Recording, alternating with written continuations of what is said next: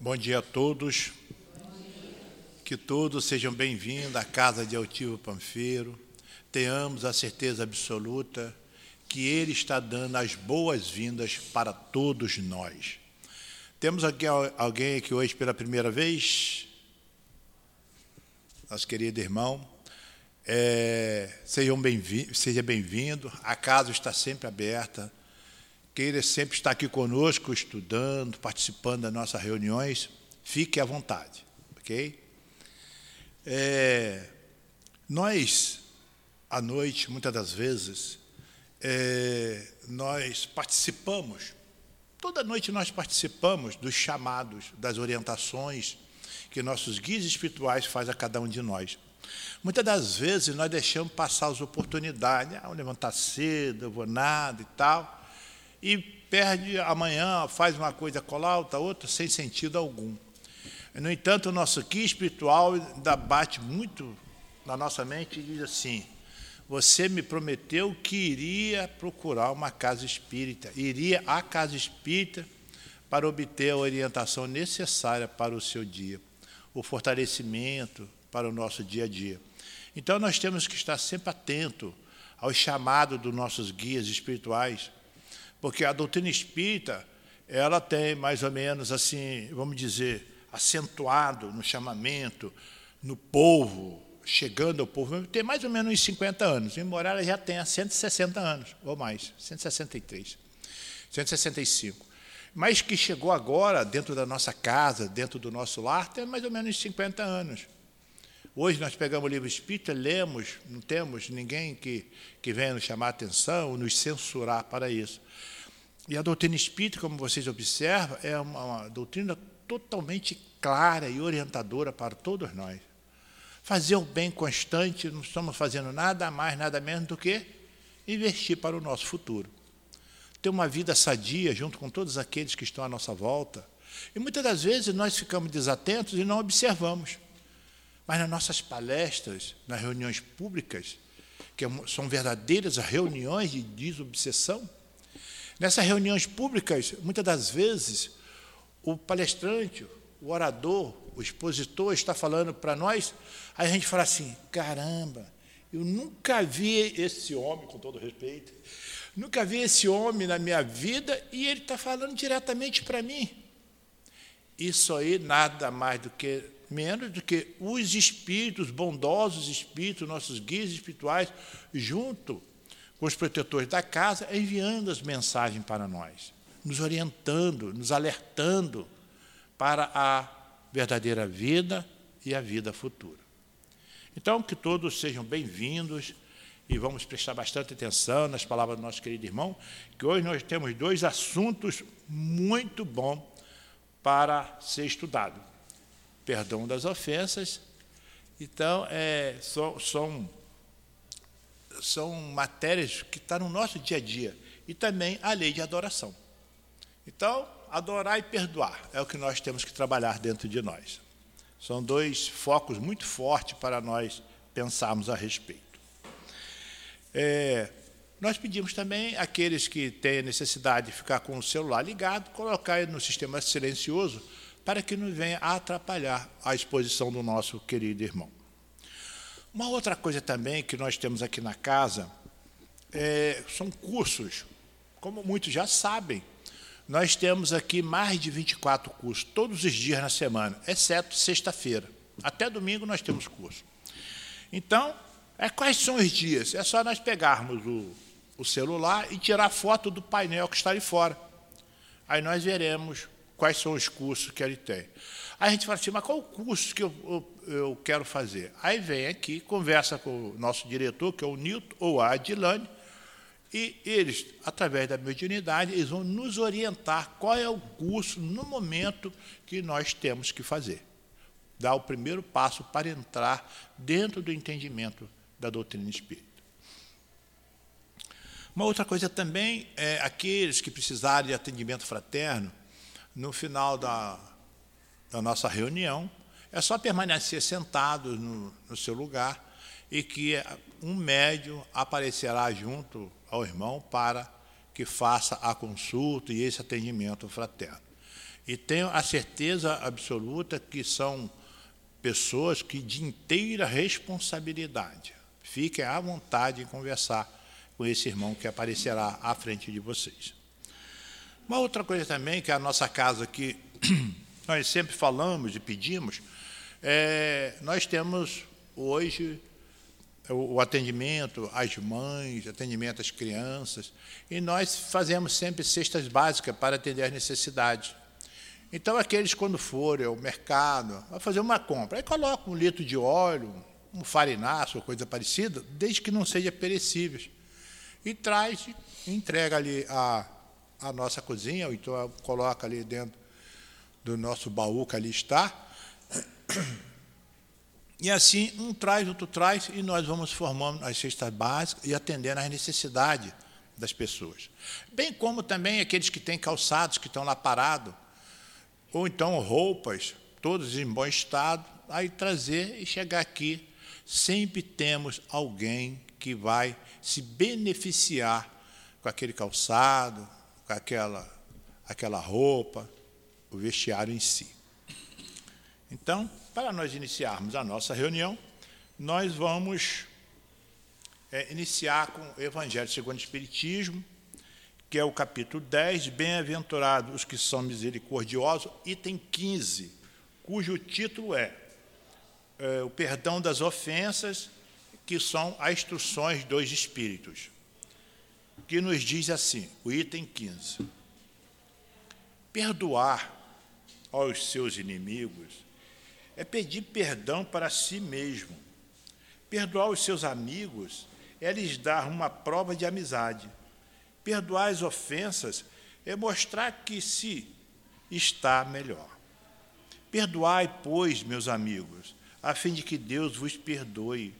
Porque se fordes duros, exigentes, inflexíveis, se usardes de rigor, mesmo para um leve ofensa, como podeis querer que Deus esqueça de que cada dia tendes mais necessidade de indulgência?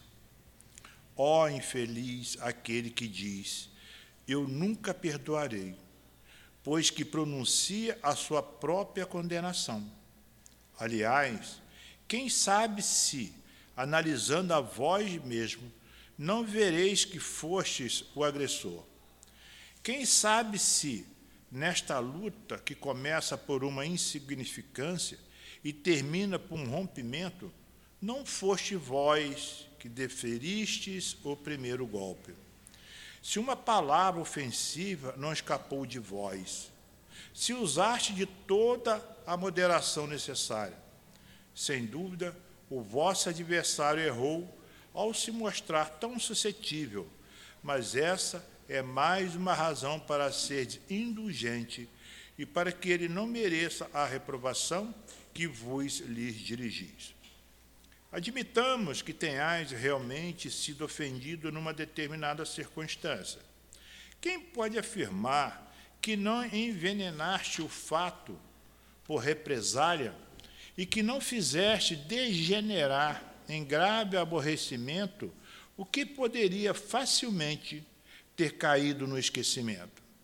Se dependia de vós impedir as consequências e não fizestes, sois culpado Admitamos, finalmente, que não tendes em absoluto nenhuma reprovação para fazer a vós mesmo.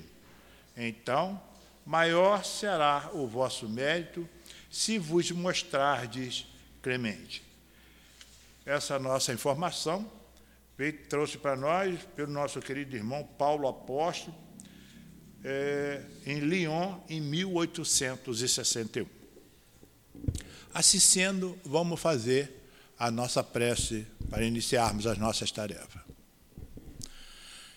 Querido Jesus, querido irmão, aqui estamos mais uma vez buscando o aprendizado dessa doutrina tão bela, a doutrina dos Espíritos. Pedimos aos mentores da casa que fortaleça cada um de nós para que nós possamos absorver todas as informações advindas da exposição do nosso querido irmão e desses nossos queridos irmãos que aqui estão nos embalando com seu amor imenso, para que nós possamos cada vez mais tornar-nos esclarecidos e fortes em relação à lei de Deus.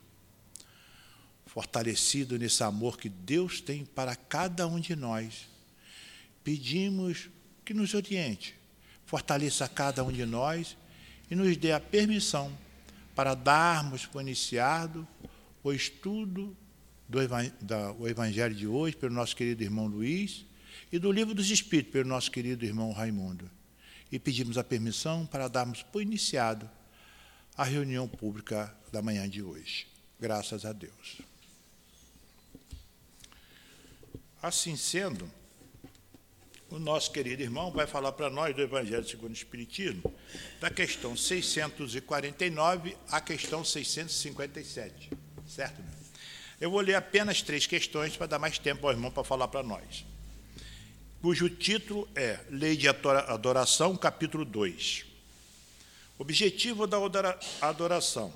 Questão 649. Em que consiste a adoração? Resposta na elevação do pensamento a Deus. Pela adoração, aproximamos dele nossa alma. A questão 653, cujo título é Adoração Exterior, diz assim: A adoração necessita de manifestações exteriores? Resposta: A verdadeira adoração está no coração. Em todas as vossas ações, lembrai sempre de que o Senhor vos observa.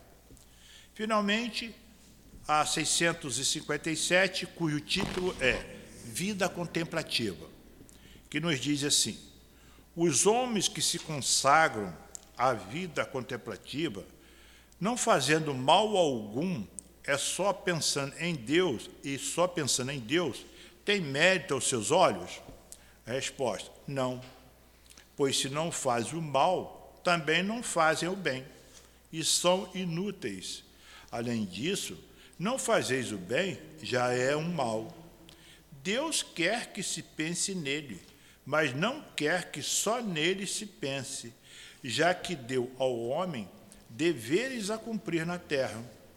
Aquele que se consome na meditação e na contemplação, nada faz de meritório aos olhos de Deus, porque sua vida é toda pessoal e inútil à humanidade, e Deus lhe pedirá contas do bem que não houver feito.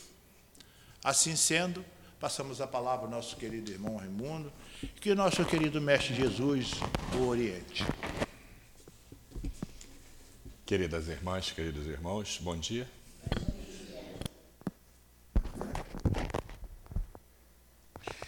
Desejamos sinceramente que a paz de nosso Mestre, Senhor Jesus Cristo, se faça nesse ambiente e em nossos corações. Então, é, embora sejamos redundantes, nós temos consciência absoluta de que falar do Evangelho de Jesus à luz do Consolador que ele nos prometeu é muito bom, é uma coisa muito importante. Mas também sabemos da nossa menos-valia, da nossa pequena competência, né? Então, também sabemos que o mestre aceita o pouquinho que nós temos, o, o, o pequeno óbolo que nós temos para oferecer, né, o tijolinho que nós temos para oferecer nessa imensa construção que é o planeta Terra, né, que está celeremente caminhando aí para uma condição melhor que a regeneração, para que nela nós possamos resolver essas nossas questões dos cinco sentidos, para que possamos chegar a um planeta ditoso. É, posso garantir para vocês que no meu caso é meu sonho de consumo, mas sei que eu tenho que ralar muito para chegar até lá. Porque anjo todos nós seremos, mas está tão distante que eu não consigo me ver como anjo, mas como um homem que já deseja é, ser digno, ético, decente, isso eu já desejo, isso eu já quero. E o homem de bem é aquele que habita o planeta ditoso, que já não tem mais corpo físico, já não precisa dos cinco sentidos, já construiu o sexto sentido. Né? Então vamos lá. Nosso tema hoje é a primeira lei, né, da, do capítulo, do, da terceira parte do livro dos Espíritos, que é das leis morais. Esse capítulo é composto, tá, esse, essa terceira parte ela é composta por 12 capítulos. O primeiro deles é um preâmbulo da lei divina e natural. Não é uma lei, é um preâmbulo das leis. E o último é da perfeição moral. E entre o 11 e o 12 tem 10 leis aí. E dessas leis, né, o próprio Espírito de Verdade informa, a mais importante é a última, é a 11 primeiro, décimo primeiro capítulo, que é da lei de justiça, de amor e caridade. Né?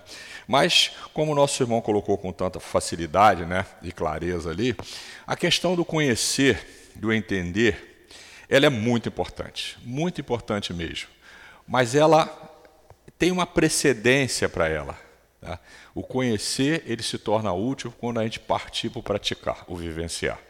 Essa é a nossa grande dificuldade. Não tem nenhum de nós que estamos ligados ao Espiritismo que não estamos vindo no cristianismo há muito tempo. Senão nós não chegaríamos no Espiritismo. Tá? Espiritismo não é um privilégio, nada disso. É simplesmente uma gradação. Né?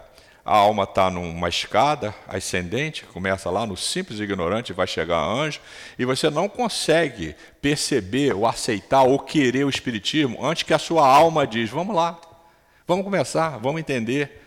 Porque é só você olhar em torno, no seu lar, na sua família, nos companheiros de trabalho, no companheiro da sociedade, quantos amigos, quantos parceiros nossos nós temos nós gostaríamos que ele percebesse um pouquinho da vida no mundo espiritual, que é o que o Espiritismo nos revela, e ele não está nem aí para isso. Tá? Isso está bem atado lá na parábola dos, do, é, dos, é, do semeador, mas nós vamos deixar para aprofundar isso outra vez. então, para que nós possamos entrar no nosso assunto, como disse a lei anterior, ao capítulo 1, é um preâmbulo da lei divina natural. Eu vou dar uma passadinha na questão 627, que corrobora também com o que o nosso irmão falou, sobre a questão da clareza do Espiritismo e a função do Espiritismo. Né?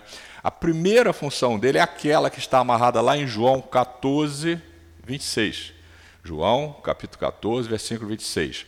Que o codificador é um dos versículos que o codificador é, pegou para formar o capítulo 6 do Evangelho segundo o Espiritismo, que o Consolador fala assim, o Espírito de Verdade fala assim, e o, Santo Espírito, o Espírito de Verdade, ou Santo Espírito, depende da tradução que você lê, vai ensinar tudo que eu não posso agora e fazê-los lembrar o que vos tenho dito.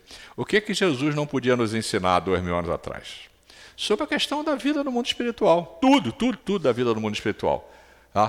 Tanto é que quem não consegue se ver como espírito e perceber a vida no mundo espiritual, dificilmente vai conseguir entender o Evangelho de Jesus.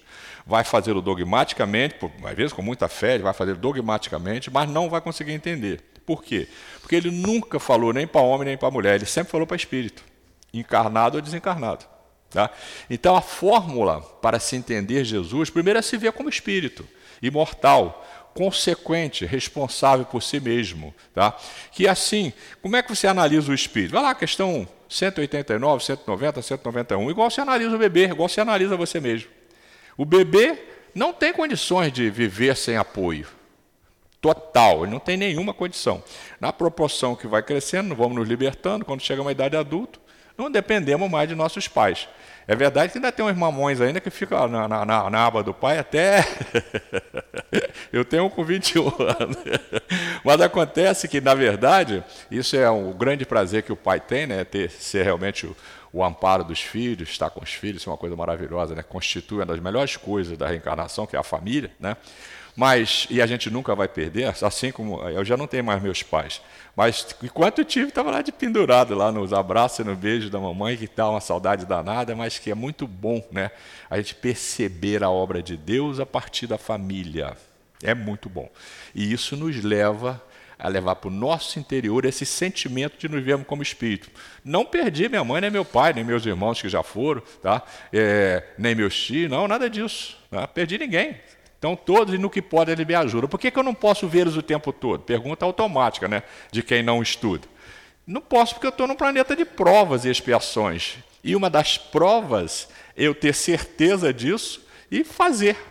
Aceitar isso e entender. Porque, se eu, porque todo dia, quando eu durmo, toda hora que eu durmo, qualquer hora, de dia, de noite, o corpo dorme, mas o espírito está ativo. Ele vai para a colônia, ele viaja, vê o contrato, vê os erros do passado. Se eu voltar com isso tudo na mente, é cola. Como eu estou em prova, o corpo é esse filtro denso que não me deixa ver lá. Mas olha só, a questão 627 é da lei divina e natural. aquele preâmbulo. O codificador pergunta, olha a pergunta dele. Uma vez que Jesus ensinou as verdadeiras leis de Deus, qual a utilidade do ensino que os Espíritos dão? Terão que nos ensinar mais alguma coisa? Pô, o cara é ousado, né?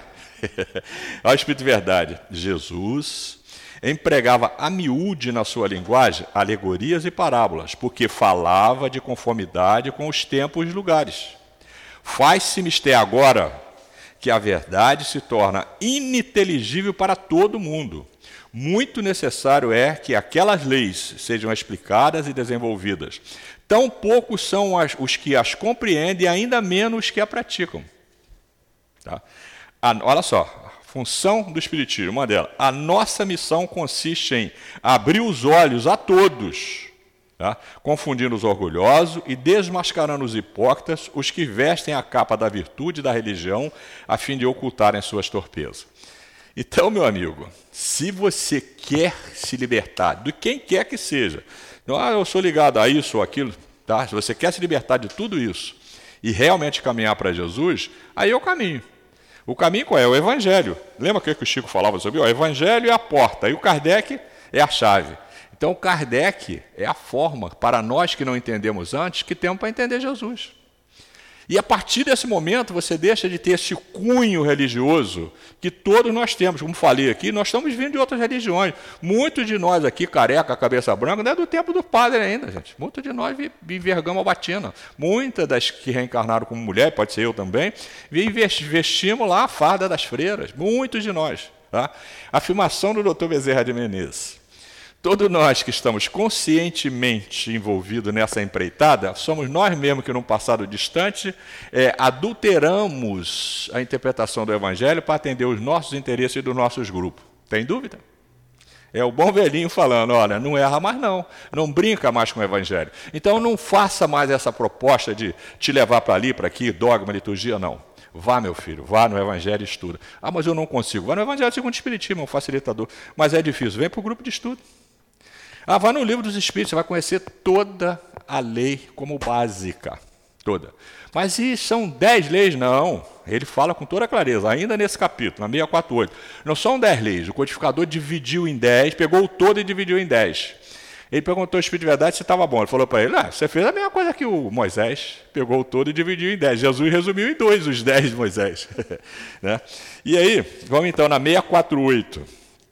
Essa 648 ela faz um, um, um detalhe importante nela, é que ela nos mostra aquilo que Moisés fez lá no Velho Testamento. Mas a 647 ainda é muito importante. Quer dizer, a lei de Deus se acha contida toda no preceito do amar o próximo como a si mesmo? Olha bem, o Espírito Verdade. Certamente esse preceito encerra todos os deveres dos homens uns para com os outros.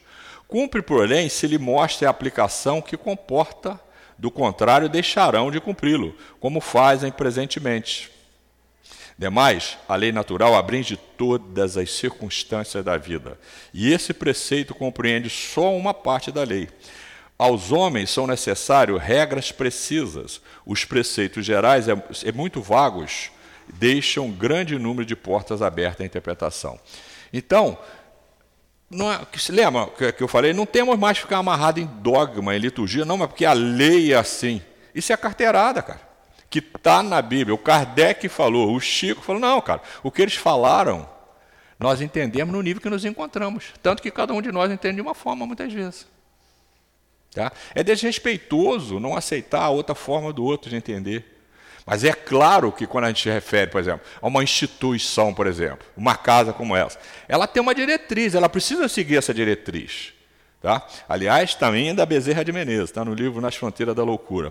É comum as pessoas chegarem no centro espírita trazendo seus conhecimentos e querendo implantá-los. Mas não é essa a proposta da casa espírita. A proposta da casa espírita é ir para a doutrina espírita e para o evangelho para retificar as nossas propostas, que normalmente estão equivocadas. Tá? Ah, não, mas aqui o dirigente. Não, não, não. Começa que se você está criticando, você está descumprindo a lei maior, não está amando o próximo. Né? Então, a casa espírita tem sim, gente, é muito além do que nós imaginamos. Não estou falando absolutamente só da casa espírita, são todas as casas de bênção que estuda o Evangelho de Jesus. Nós estamos como privilegiados? Não. Por termos dado esse passo a mais, nós conseguimos ver a vida no mundo espiritual enquanto estamos encarnados. Então nos facilita isso. Né? Então veja bem, tem muito mais coisa. A 648 é para a gente passar para o nosso assunto. Ainda é da lei divina natural. Olha só as dez leis. A pergunta do Kardec. Que pensais da divisão da lei natural em dez partes, compreendendo as leis de adoração, trabalho, reprodução, conservação, destruição, sociedade, progresso, igualdade, liberdade e, por fim, a de justiça, amor e caridade? A resposta. Essa divisão, meu caro, da lei de Deus em dez partes é a de Moisés e de natureza abranger todas as circunstâncias da vida, o que é essencial. Podes, pois, adotá-la, sem que por isso tenha qualquer coisa de absoluta, porque entre uma e outra tem uma grande quantidade de coisa aí, né? Como não o tem nenhum dos outros sistemas de classificação, que todos dependem do prisma pelo qual se considere, o que quer que seja. A última lei é a mais importante, por ser a que faculta ao homem adiantar-se mais na vida espiritual, visto que resume todas as outras. Tá? Então não tenha dúvida, o preceito maior é amar a Deus sobre todas as coisas e o próximo a si mesmo. Mas isso envolve o total. Agora, como é que vamos distribuir isso aí? Foi o que o codificador fez. Vamos ver como é que a gente chega a isso? Por isso, lá no final desse capítulo, tá? dessa terceira parte, o 12 capítulo é da perfeição moral. O que é isso? Análogo ao 17 do Evangelho segundo o Espiritismo, sede perfeito. É o que a gente chega, é onde a gente chega quando a gente aprende a cumprir as dez leis. Sendo que a mais importante é a que contém todas. Então, não tem nada é, nesse livro, né, inclusive o codificador, em toda essa obra, né, o codificador o tempo todo ele afirma, né, lá na obras, no Obras Póstumas é muito claro isso aí, né, falar a obra não é minha. Eu simplesmente dei um corpo de doutrina, o que Espírito de Verdade trouxe e a sua equipe. Então a obra é dos espíritos superiores. Então, e lembre-se, ainda lá no Obras Póstumas, que num dado momento, o codificador, para iniciar o seu trabalho, ele teve uma entrevista com o Espírito de Verdade, que foi duro, mas muito firme com ele. Só para aguçar a curiosidade de vocês, para vocês lerem o livro Obras Póstumas, é, ele fala para ele: olha, eu vou te dar um quarto de hora por mês olha o rigor. Mas depois que ele escreveu o livro, antes de editar, digo, agora não. Agora eu vou na sua casa. Você vai pegar a senhorita Japê, que era o médio de confiança, vai para a tua casa com ela, que nós vamos corrigir o livro. Então, tudo que tem aqui foi Kardec que fez a parte do homem, mas a intuição, como ele falou, é do Espírito de Verdade. E aí não foi só a intuição, não. Intuição para escrever, mas agora não, ele definiu esse capítulo esse, são essas questões. Então, olha o arranjo dessa terceira parte do Livro dos Espíritos. Um preâmbulo que nos mostra o que são as leis naturais, tudo. Vocês já pensaram, você quer ver? Já pensaram, por exemplo, eu gosto muito de falar nisso porque é, a maioria de nós não percebe, duas coisas fantásticas. Se você parar de respirar por três minutos, você começa a morrer. Por quatro minutos, morre. Já pensou nisso? É lei natural. Tá? Aqui dentro tem uma peça. Agora, só que para que isso funcione, você vê tudo que você vê que tem a clorofila no fundo do mar, verde, em qualquer lugar, gera o oxigênio, que é um dos componentes do ar atmosférico. Aí ele só tem cerca de 21% de oxigênio. Tá? Que nós temos um aparelhinho aqui dentro que simplesmente pega esse oxigênio, tem um compressor que puxa, um exaustor que puxa, e depois ele devolve, ele passa lá pelos alvéolos, faz a troca ele pega o oxigênio, retira o CO2 que foi gerado no nosso corpo. Já pensaram nisso? É, é um simples ato, é um simples mini laboratório, tá? ligado a um laboratório imenso que é a natureza, que dá a vida orgânica. Basta você quebrar um elo aí nessa cadeia que você encerra a vida, a vida, a vida no planeta. Tá? Isso é quê? É lei de Deus. Está abrangido no amar a Deus sobre tudo? Está, sim, mas não está esmiuçado. É isso que o Espírito de Verdade quer dizer. Gente, é óbvio que é isso mesmo. Tudo é criação de Deus, exceto o mal. O mal é com ele. É a contrapartida do nosso livre-arbítrio. Tá? É igual a dor, a punição. Não é dos códigos divinos. Deus não pune, não existe isso. Mas ele é claro, integralmente claro. Eu sou totalmente amor, meu filho. Mas não tem como amar com injustiça. Por justiça, se você deve, precisa acertar a conta. Mas não se preocupe, eu parcelo para você. Quem aqui conhece com quem nós reencarnamos? Ah, mas eu recebi uma mensagem que a minha mãe mora. E o resto? O pai, os, é, o, o, subalterno, o chefe, o, o síndico, etc., o colega de trabalho. Quem conhece isso? Nenhum de nós conhece o nosso passado no cérebro físico. E quando dormimos, aquilo que eu te falei, aí sim. Quando eu durmo, eu vou para o mundo dos espíritos, eu vejo tudo. Por que, que eu acordo e apaga? Porque se eu trouxesse, seria cola. Tá? Aí nós vamos ver então a imensidade do amor do Pai. Tá, filho? Você erra, descumpre, tá? viu o que, que ele nos leu ali? Mas se você não perdoar, olha de quantas coisas que Jesus falou que nós não nos ligamos muito. Se você não perdoar o inimigo, não tem como você avançar. E se você não resolver essa questão enquanto está aqui na Terra e depois te desencarnar, você vai ter que arrumar uma forma de ir. Uma das formas, se for muito grave, você vai casar com ele. Se for mais grave ainda, você vai ser filho ou pai dele. Já pensaram nisso? Lei, gente. Lei da natureza. E não tem ninguém que altera. Por quê? Porque as leis de Deus são justas, perfeitas e eternas como Ele próprio. E Ele não criou elas para nós nem para a Terra, não, gente. É para o universo todo. Para todos nós. Por isso ele não pode atender. Ah, meu pai, eu queria tanto que o senhor torcesse aqui. Como é que eu vou te atender, filho? Você tem ideia de quantas almas tem no planeta? Ih, mas é, não é muito não. E no universo? Nossa, então, é para todos. A lei é a mesma, tá?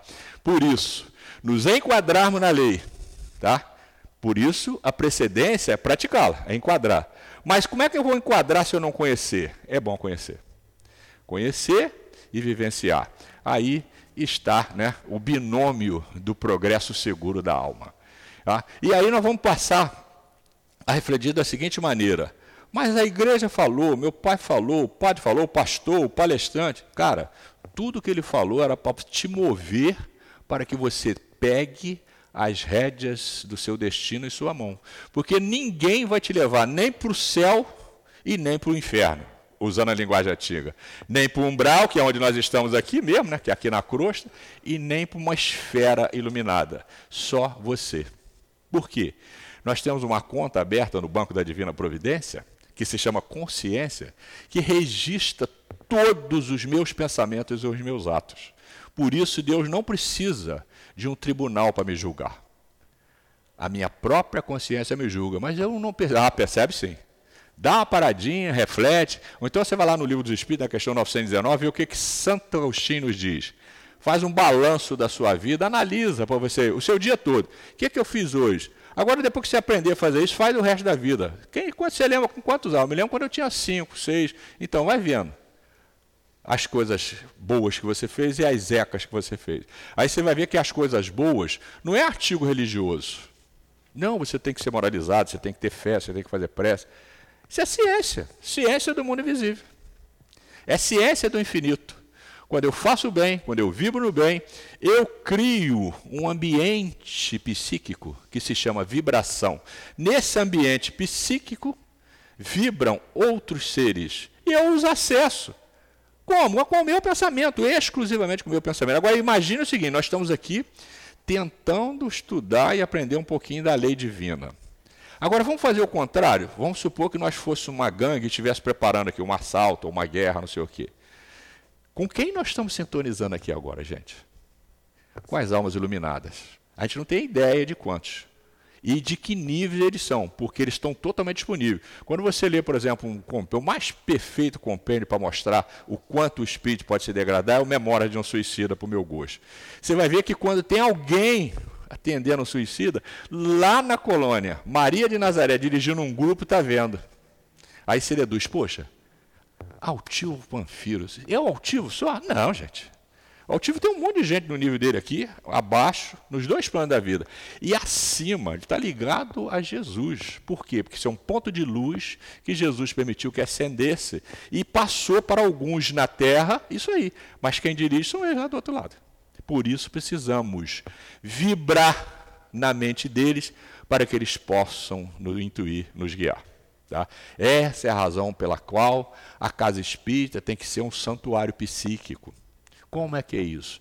Trabalhar o máximo, o bem, o bom, estudo, o estudo, a virtude, porque aqui tem tudo, gente, entre outras coisas, o Hospital das Almas. Tá? É aqui que se faz cirurgia de perispírito. Não, mas isso é na colônia. Não, pode ser na colônia, mas aqui é um, uma filial da colônia. Os caras vêm na madrugada, nos traz para aqui, para os laboratórios aqui, os fluidos que foram recolhidos, guardados nos ladrões e nos curam. E nesse momento aqui está acontecendo também. Tá? A mais completa reunião que existe é a reunião pública. Vamos para o nosso assunto. Né? Ele é tão grande assim, não dá para a gente passar. Então, da lei de adoração. A primeira, né, em que consiste a adoração? Nosso irmão já leu, né? Na elevação do pensamento a Deus. Deste, pela adoração, aproxima o homem sua alma. Então, olha só, muito cuidado, né? Doutor Bezerra tem uma expressão que é o seguinte: cuidado é, é, com adoração indébita, né? ou então com os cânticos indébitos. Simplesmente cantar. Não, eu vou cantar um hino, isso vai. Se você simplesmente cantou, só ficou no seu ouvido. Você tem que vibrar pensar. Vou cantar. Quanta luz nesse. Você reflete, pensa, imagina, cria, que a nossa mente é poderosa. Tá? Aí tem outras aí, cura Senhor, onde eu não posso ir. Tantas outras. Cara, canta isso pensando, né? É, é, tem muita. Abre lá, pega lá qualquer site lá, site de música espírita, vai encontrar um montão lá. Pesquisa todos eles para você ver, aprende a usar aquilo ali. Tá? De vez em quando a gente ouve um pagode também, ou da nossa preferência, mas isso nos faz aprender a adorar. Por quê? Porque a adoração é natural. É natural. Nós estamos ligados a Deus por um fio invisível que conduz a nossa mente ao Pai e vice-versa o tempo todo, desde quando nós éramos bebê espírito. E vamos ser para sempre. Né? O dia que chegar anjo, vamos morar à direita dele, como nos disse, como mora Jesus. Né? A 650 origina-se de um sentimento inato à adoração ou é fruto do ensino? Ou seja, eu trago isso comigo ou alguém me ensinou? Pode até te ajudar no ensino, mas é inato. Quer ver? Sentimento inato, como da existência de Deus. A consciência da sua fraqueza leva o homem a curvar-se diante daquele que o pode proteger. Vou ler a próxima para a gente dar um exemplo aqui. A próxima. Terá havido povos destituídos de todo o sentimento de adoração? Ele não que nunca houve povos de ateus. Todos compreendem que, acima de tudo, há um ente superior. Quer ver, gente? Dá uma olhada, tá? dá um passeio nessa ciência. Na verdade, são três ciências que se juntam para escrever a história do, do homem que não está escrita. Né? Que a história do homem tem o quê? Cinco, sete mil anos, quando muito, né? Mas o homem já está há muito mais tempo aqui na Terra. É aquela ciência que vai, um grupo de cientistas, normalmente tem gente idosa, mas tem muito jovenzinho, de espátula e pincel, arrancando caquinho na rocha, quando eles já são um sítio arqueológico. O que, que eles acham ali? Tudo, gente. Primeiro é ciência, né? Então os caras têm método, têm conhecimento. E muitas vezes, em sítios arqueológicos, onde pega gente primitiva, eles encontram o quê? Totem, maneiras de enterrar, etc, etc. O que é que eles cultivavam naquele totem ali? Que Deus. É o mesmo Deus. Não importa se você chamava o trovão de Deus, de pé, a pedra disso. Não, não, não importa. Lembra? É no nível que nos encontramos, nós acessamos sempre Deus. Então, a adoração é inata, isso é natural em nós, adorar um ente superior. E Deus, nosso Pai, naturalmente. Então, essa é uma questão de fundo. É, nunca houve povos de ateus. Tem, às vezes, entre os povos, alguns que negam aceitar a Deus, tudo bem. Mas todos os povos, mesmo os primitivos, que não viam Deus como nós vemos. E sabem vocês que nós não temos como compreender a natureza íntima de Deus ainda, né? É a questão 10 desse livro aqui. O Kardec pergunta: Podemos entender a natureza íntima de Deus? A resposta é não. Falta-lhes para isso um sentido. Mas, mas isso me deu uma frustração quando eu li a primeira vez. Mas quando você lê a 11, que é a, próxima, ele fala: Um dia poderemos? Ele sim. Quando vocês não tiverem mais a matéria embotando o vosso espírito, pode. É isso que eu falei no início. Quando eu passar no Enem para regeneração, em regeneração, deixar de ter a necessidade dos cinco sentidos, para que serve os cinco sentidos, gente? Só para sensação. Estão lembrados? Na lei de amor, capítulo 11 do livro do Espírito, e tem outro, tá, tem três que anotam lá, mas Lázaro fala: o homem, na sua origem, só tinha instinto. Um pouquinho melhorado, sensações. e depois sentimento. Nós já estamos na fase do sentimento? Fala com sinceridade, já temos sentimento, mas não estamos lá como uma Tereza, como o Chico. Né? Nós ainda temos que consolidar isso. Mas nós estamos no primitivo? Só instinto? Não. Mas nós estamos aonde? Nas sensações. Estamos no meio ali. Né? E falam mais, né? ele ainda fala aí, Emmanuel também fala isso, nós estamos mais perto da origem do que da meta, só não diz quanto. Então, se você pegar a escala de simples ignorante até anjo, traça 50%, garantidamente nós estamos antes de 50%. Pode ser até um pontinho de agulha, mas estamos antes. Tá? Por quê? Do meio para frente já é sentimento. Tá? Lembra? Primeira fase, só instinto. A segunda, sensações. Estão enfiadas nela. Né? A terceira, sentimento. O sentimento ele vai estar consolidado quando a gente resolver essas questões na matéria. E aí, a 11, o dia que a matéria não mais embotar o nosso espírito, nós não só veremos, não só veremos, conheceremos, como veremos Deus. Esse deve ser bom demais, pensou? Esse é o meu sonho, cara. E falta, falta um pedaço, mas não falta tanto assim como já faltou, né? então, com esse processo que o Espiritismo nos traz, de nos vermos como espírito, a gente pode dar uma certa celeridade nisso aí, né? Como é que é essa celeridade? Trabalhar exaustivamente isso que nós temos, temos feito, cara. Trabalhar a nossa melhora ético, moral, porque isso vai nos levar ao quê? Ao sentimento. Quase todo mundo que chega no Espiritismo fala muito sobre essa tal de reforma íntima. O que é reforma íntima? É outra coisa, nada de carteirada, nem de dogma, nem de liturgia. Reforma íntima é se melhorar. Mas como é que eu faço? É contigo. Tá? Se você quiser ajuda grande, está no Livro dos Espíritos. Acabei de citar agora, 919, A e B de Santo Agostinho, né, no Livro dos Espíritos, é um compêndiozinho da reforma íntima. Mas tem N livros sobre isso. Tá? E eu costumo até falar para o sujeito o seguinte: ele fala, mas o que, que eu tenho que ler para fazer essa reforma íntima? Eu falo, posso ser sincero? Pode. Eu te sugiro que você conheça pelo menos as cinco obras do Kardec. Não? Sim. Pelo menos mais uns cinco da Joana, uns cinco de Emmanuel, uns cinco da Ivone, e vai por aí fora. Quando você fizer uns 50 livros, tá? você já pode ter começado há muito tempo, mas aí você está em condições mesmo de pegar a rédea do seu destino na sua mão. Você mas isso é não. Não tem outra forma. Entendeu? Espírito, amai-vos. Esse é o primeiro ensinamento. E o segundo? Instruí-vos. Esse é o segundo. Evangelho segundo o Espiritismo, capítulo 6. Então, isso também que o nosso irmão colocou, a casa espírita, toda a casa espírita é digna, gente, ela prima por esse binômio Jesus e Kardec. E oferece os recursos para que você possa conhecê-los. Então, vem para a casa espírita estudar. Ah, mas eu não tenho tempo. Cara, arranja um tempo.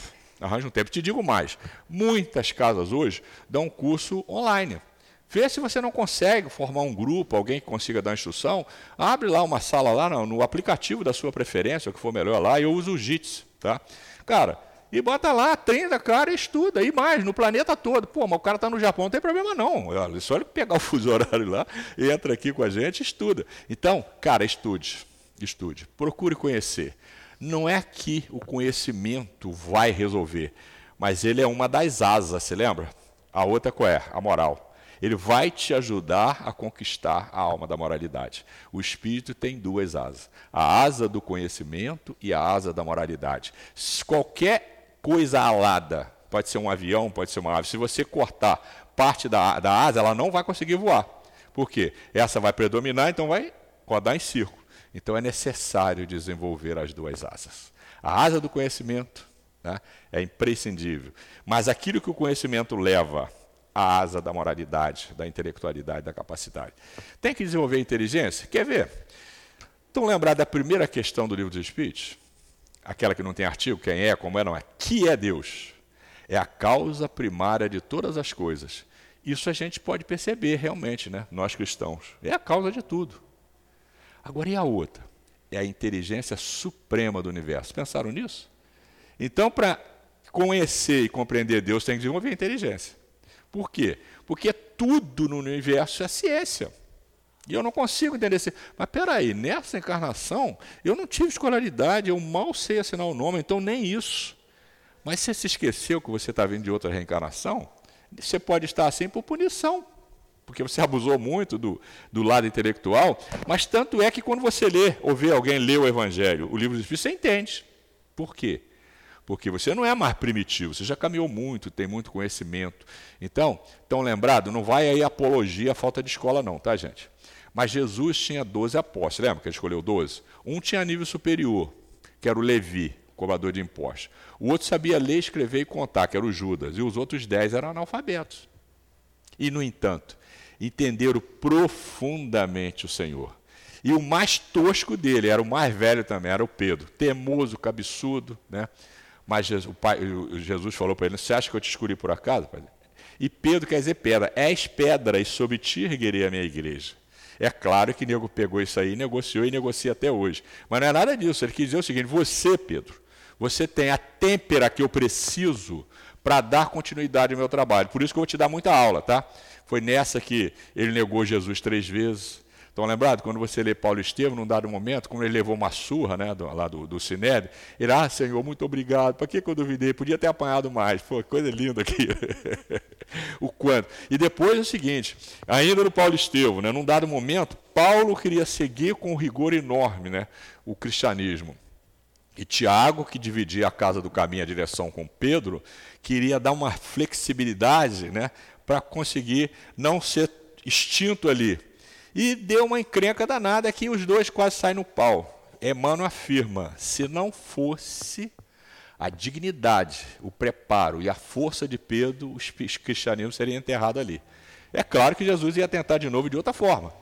Mas talvez nós não estivéssemos onde nós estamos se Pedro não chama os dois. E foi difícil. Pedro foi lá em Antioquia conversar com, com, com, com, com, com Paulo, Paulo não aceitou, conversou com o Tiago. Daqui a pouco ele foi expresso, chorou. Aí Jesus, tenta de novo, Pedro. Aí junta os dois, que maravilha. E resolve. Tá? Nem tu, nem tu. Vamos seguir juntos, porque não tem outra forma. Nós estaríamos negando Jesus. Aí todos, acho que eles se arrepiaram, agora me arrepiei aqui agora. Mas todos eles se acalmaram e foi tudo tranquilo, e assim aconteceu. E ainda nesse livro, quando Paulo sai, ele estava preso, né? Ele não podia mais fazer nada que dali, ele só conseguiu apelar, ele seria executado mesmo, mas só não aceitou ser executado no mesmo lugar que Jesus e crucificado. Aí ele apelou pela sua cidadania de romano, foi levado para Roma, onde ele foi executado mais tarde. Né? Na saída, quem leu Paulo Estevam lembra disso, né? A região toda veio, inclusive Tiago, com um monte de velhinho, criança, e os dois se abraçaram, se beijaram e choraram ali, amoravelmente. Perceberam o que, que é o Evangelho, o que, que é Jesus, o quanto ele transforma os seres? Então, é, se desentenderam, mas desentenderam feio mesmo. Emmanuel afirma textualmente lá: se não fosse Pedro, o Evangelho teria sido enterrado ali. Entendeu? Porque a casa do caminho era o grande radiador entre os hebreus e a igreja de Antioquia entre os não hebreus, entre os, os, aqueles gentios, né? as, outras, as outras gentes. Gente, isso é fantástico. Tá? É conhecer a doutrina espírita e a obra subsidiária nos leva a linkar o evangelho de Jesus com tudo e perceber o evangelho de Jesus em tudo. Né? Vamos lá, 622. Poder-se-á considerar a lei natural como fonte originária da adoração? A adoração está na lei natural, pois resulta de um sentimento inato no homem. Por essa razão é que existe entre todos os povos, se bem que sob formas diferentes, tá? a adoração. Desde os povos primitivos, etc, etc. Né? Olha que coisa interessante essa questão aqui, 653, adoração exterior. Como ainda se pratica isso ainda hoje? E até nós mesmos ainda temos alguma coisinha de exterior. Mas vamos lá. Precisa de manifestações exteriores a adoração? A adoração verdadeira é do coração. Em todas as vossas ações, lembrai-vos sempre de que o Senhor tem sobre vós o seu olhar. Se lembra que nós estamos mergulhados no plasma universal, que é o fluido cósmico universal? E que o Senhor nos percebe a todos? Por isso que ele percebe uma folha que cai, um fio de cabelo que cai? Né? Questão A: será útil a aderação exterior? A resposta: sim, se não consistir num vão simulacro. É sempre útil dar um bom exemplo, mas o que somente por afetação e amor próprio fazem, desmentindo com o proceder a aparente piedade, mau exemplo dão e não imaginam o mal que causa. Então vamos lá. Quando eu vejo alguém fazer uma oferenda, seja ela qual for onde for, está errado? Está errado no meu conceito de preconceituoso. Porque o que, que ele falou aqui? Não. Você tem ideia do que, que ele está pensando? Se ele está pensando mesmo no bem, querendo o bem, não sei o quê, se ele está pensando mal, querendo mal, vai receber do mesmo jeito. A lei é a mesma, entendeu? Agora, precisa disso? Não. Não. Não vai crítica a ninguém, nem a nada disso. Por que, que nós estamos aqui não tem ninguém de branco ou de qualquer outra cor? Cada um está com a sua roupa. Por quê? Exterior. Adoração exterior, não tem nenhuma razão para isso. Mas se a pessoa quiser e precisar, respeite. Porque o que vai pesar mesmo é a mente dele, não é a roupa. Não é o liturgia. Tem gente cheia de liturgia. A nossa casa aqui é totalmente dentro do padrão da codificação. Né? Mas a gente vai em algumas casas que é cheia de liturgia. Né? Cheio de dogma, disso, daquilo, não sei o quê. Deixa, cara, porque a mente é que é importante. Se lembra que a gente adorou o totem há milhares de anos atrás? Então tá bom. Vamos na Jesus. Jesus chegava no templo e um, uma pessoa, um judeu, que gostam, gostava muito de oferendas e ainda gostam, né, ele estava indo no altar fazer uma oferenda. Estão lembrados disso? Aí Jesus, em vez de condenar, isso não serve para nada, não, sei, não fez nada disso. Chegou meu filho, faz um favor, deixa a sua oferenda aqui no pé do altar, vai lá fora, reconcilia com o seu inimigo, depois você volta e faz a sua oferenda. Viu a prioridade? Então, se você ainda gosta de acender uma vela, botar uma roupa branca na sexta-feira, cara, não tem nada de errado, não. Faça com fé e purifica. Agora, você não precisa mais disso. Quer ver? Quem tem a tal da mediunidade, eu tenho um. um eu, não, embora não eu sou igual o Kardec, sou uma porta numa parede, eu não vejo, não sinto nada, mas eu já estudo há algum tempo, trabalho na mediunidade há mais de duas décadas, né? E a gente vai vendo coisas por aí, né, nas reuniões. É, os médios, muitas vezes, dependendo do padrão da reunião, abre-se portais que ele vê coisas incríveis e pode trazer para nós. Aliás, essa é a finalidade da mediunidade, né? além de socorrer muitos, de socorrer muitos. Mas essa preocupação em ver e saber, ela, ela, tem, ela fica menor diante da importância do viver, vivenciar, estudando e vivenciar. Por quê? Aqueles que estão mais adiantados nisso e estão em umas reuniões muito sérias têm essas possibilidades. Tá? Mas precisa disso? Quer ver? Vamos voltar lá no Paulo Estevão de novo. Paulo, né, que quem dirigia a casa lá era o Barnabé. Você lembra que o Pedro que indicou Paulo para ir para lá, porque Paulo não tinha espaço ali em Jerusalém, porque os cristãos, os judeus não queriam mais saber dele e os cristãos muito menos, porque ele matava os cristãos. Então mandou ele lá para ajudar Barnabé.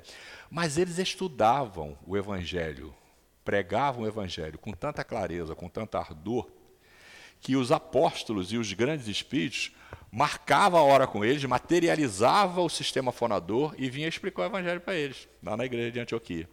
Então é a mesma coisa.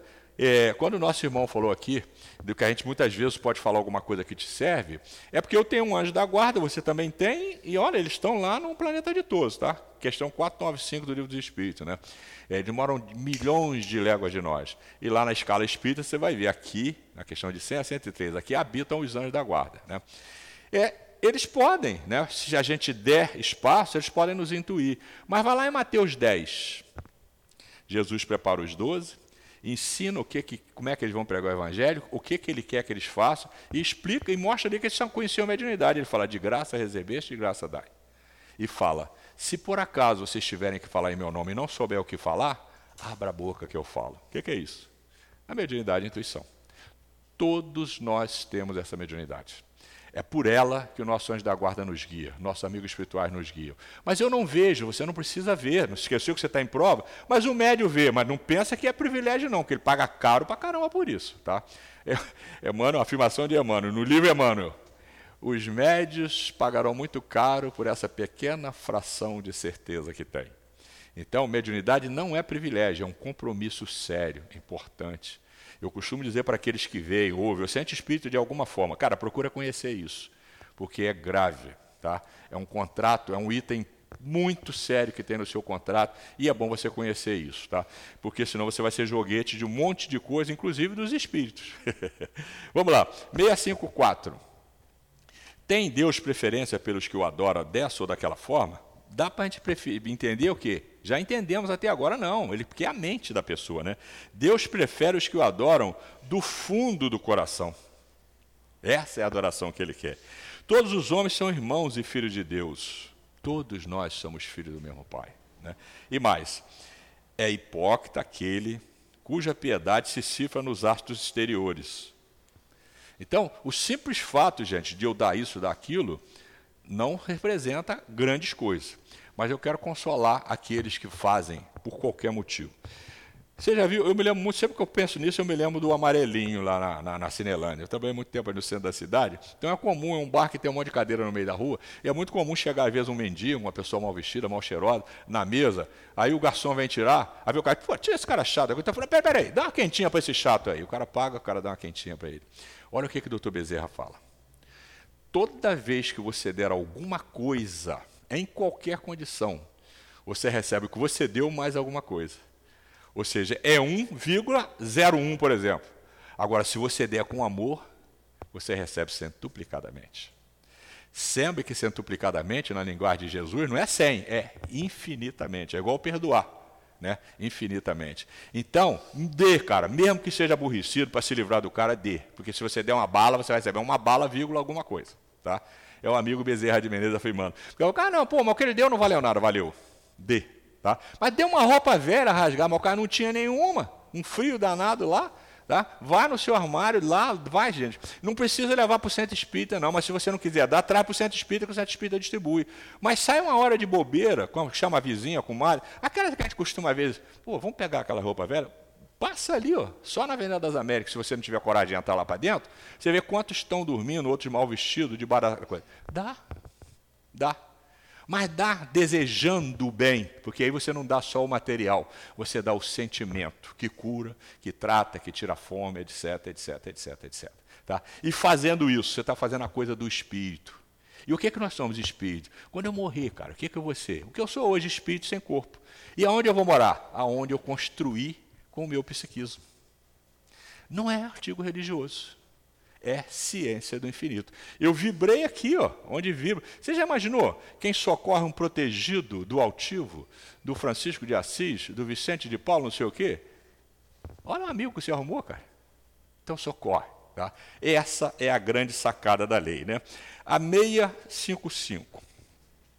Merece censura aquele que pratica uma religião em que não crê do fundo da alma fazendo apenas pelo respeito humano e para não escandalizar os que pensam de modo duvidoso, nisso, como em muitas outras coisas, a intenção constitui a regra. Depende da intenção, cara. Quantas religiões nós conhecemos que, na verdade, são é, seitas que parece que a tendência dela é mercantilista? Problema de quem está quem tá no mercantil. Mas quem está chegando ali com fé, adorando com fé, está recebendo. Está recebendo. Entendeu? Então não nos cabe esse julgamento. Tá? Nisso, como em muitas outras coisas, a intenção constitui a regra. Tá? Então, nada de julgar fulano, beltrano ou cicano. É agora 10, né? 10 para? Então, só faltam duas. 656. A adoração individual será preferível à adoração em comum?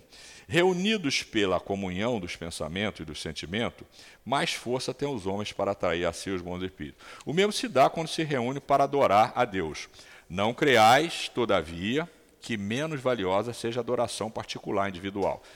Olha, gente, vocês conhecem aquela formulazinha, né? Quem não conhece é simples, né? Uma, que, a, que a tia Teteca nos ensinou é um sistema de força. É força 1 mais força 2 mais força 3 é igual força total. Então, quando nós nos reunimos, nós reunimos várias forças, a força total é maior. É assim que nós fazemos uma reunião dessa, uma reunião mediúnica. Mas a sua adoração, a sua prece individual é importantíssima. Tá? Mas se podemos nos reunir, a gente faz um sistema de força. Tá? Para fechar, um minuto. 657. Tem perante Deus algum mérito os que se consagram à vida contemplativa, uma vez que acham que nenhum mal fazem e só em Deus pensam? Não. Não tem nenhuma utilidade a vida contemplativa. Tá? Porquanto, se é certo que não fazem o mal, também o é que não fazem o bem e são inúteis. Lembrem de Teresa de Calcutá. Estão lembrados? Ela era uma freira que vivia confinada, né? ainda existe ainda isso, isso até hoje. Estava lá na Índia e ela implorou para ir lá fora. Quando ela foi lá fora e viu aquele monte de gente sofrendo, gente, o que, que eu estou fazendo aqui só orando? Aí foi pedir e não deixaram. Vê o filme que ela não foi automaticamente, não, foi difícil. Ela queriam desligá-la da ordem, ela ia deixar de ser freira, ela, mas não posso, eu quero continuar a ser freira e fazer a caridade, mas não quero ficar aqui só rezando. Aí ela teve que ir no Papa, chegou de joelho no pé do Papa, Senhor, Vai, minha filha, Jesus fez a mesma coisa, mandou todo mundo trabalhar. Foi assim que ela constituiu a obra dela. Ela percebeu que ficar dentro do convento só orando, é, reclusa, não resolveria a questão que ela veio para a terra resolver, que era amar. Tá? Gente, muito obrigado pelas boas vibrações, tá? E muito obrigado a cada pela oportunidade. Muita paz. Nós agradecemos nosso querido irmão Raimundo por estar aqui com a gente, nos fortalecendo, trazendo para nós os seus estudos, as suas pesquisas. E tenha certeza que o nosso convite vai se repetir para que o irmão aqui compareça novamente, trazendo essas orientações para todos nós. Então, quando nós como falamos no início, olha quantas informações nós aqui adquirimos hoje para nós colocarmos no nosso dia a dia. Voluntariamente, involuntariamente, está gravado na nossa mente todas essas informações. Agora vamos para o nosso segundo momento, que é a hora do passe, onde o nosso querido irmão Luiz vai falar para nós. E assim sendo, pedimos aos médios que tomem as suas devidas posições e que todos os outros receptores é, permaneça com a mente voltada nos nossos queridos benfeitores, nos seus guias espirituais, nos patronos da casa, para que nós possamos estar sempre unidos, em sintonia com esses nossos queridos irmãos, fortalecendo-nos sempre com um pensamento positivo a esses irmãos. Assim sendo, vamos permanecer com a nossa mente ligado aos mentores da casa, ao nosso, ao nosso querido Mestre Jesus, e falar assim: Querido irmão Jesus, nosso querido irmão mais velho, muito obrigado por estar sempre conosco, nos aconselhando, nos orientando, fazendo com que nós compareçamos sempre a esse local que só tem a trazer bons benefícios orientadores para cada um de nós. Agradecemos também essa equipe espiritual que aqui está, que irá, através dos seus fluidos doadores, através das mãos dos médios, trazer para nós esses fluidos curadores dentro das nossas necessidades.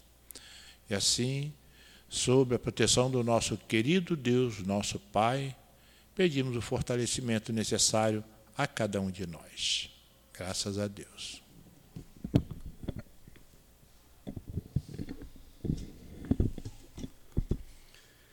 Bem-aventurados os que são misericordiosos. Na instrução dos Espíritos, Paulo apóstolo fala o seguinte: Mas há duas maneiras bem diferentes de perdoar: há o perdão dos lábios e o perdão do coração. Muitas pessoas dizem com referência a seu adversário: Eu lhe perdoo mas interiormente alegram-se com o mal que lhe advém, comentando que ele tem o que merece. Na palestra do nosso querido irmão, me veio a passagem do Evangelho de Jesus segundo Mateus, em que ele fala o seguinte: Os fariseus ouviram dizer que Jesus tinha feito calar os saduceus Saduceus, meus irmãos, eram os materialistas da época, eram os opositores dos fariseus. Então se reuniram e um deles, um doutor da lei, perguntou para experimentá-lo. Sempre um doutor da lei, não é? Os mais cultos, aqueles que tinham a obrigação espiritual de conduzir o povo. Mestre, qual é o maior mandamento da lei? Ele respondeu: Amarás o Senhor teu Deus com todo o teu coração, com toda a tua alma e com todo o teu conhecimento. Esse é o maior e o primeiro mandamento. Ora, o segundo lhe é semelhante: amarás teu próximo como a ti mesmo. Se nós cristãos espíritas que seguimos a doutrina espírita, entendemos que temos Jesus como nosso mestre e direção, o que faremos com o nosso perdão? Não é? Isso sem contar no que ele próprio falou para Pedro quando foi inquirido: perdoar não sete, mas setenta vezes sete vezes. É fácil? Lógico que não é. Todos nós estamos na caminhada espiritual, segundo o livro dos Espíritos, espíritos imperfeitos ainda como somos. Mas precisamos, ao menos, dar a direção. O caminho já foi dado há dois mil anos. Basta nós pormos em prática a ação. A fé sem ação é morta. Que Jesus nos guie e que tenhamos os pensamentos mais elevados dentro dos nossos corações em direção ao perdão, meus amigos.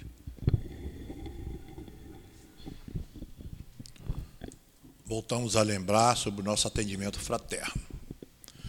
Então, para encerrarmos, vamos fazer nossa prece. Agradecemos nossos guias espirituais pelo fortalecimento que deu a cada um de nós.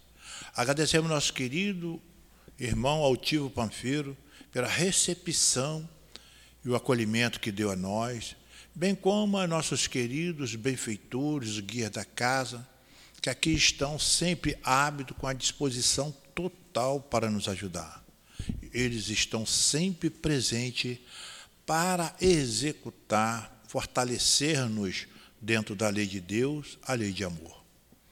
Assim sendo, queridos amigos espirituais, pedimos que cuide de cada um de nós, nos orientando, nos fortalecendo no nosso dia a dia, para que possamos estar nessa caminhada firmes nos propósitos de ser homens de bem. E assim sendo, pedimos também que nos fortaleça para que tenhamos um bom final de semana e todos os dias sempre voltados para o nosso querido Pai que é Deus. Pedimos a Deus, nosso Pai, a orientação necessária no nosso dia a dia e a sua permissão para darmos por encerrado a nossa reunião pública da manhã de hoje. Graças a Deus.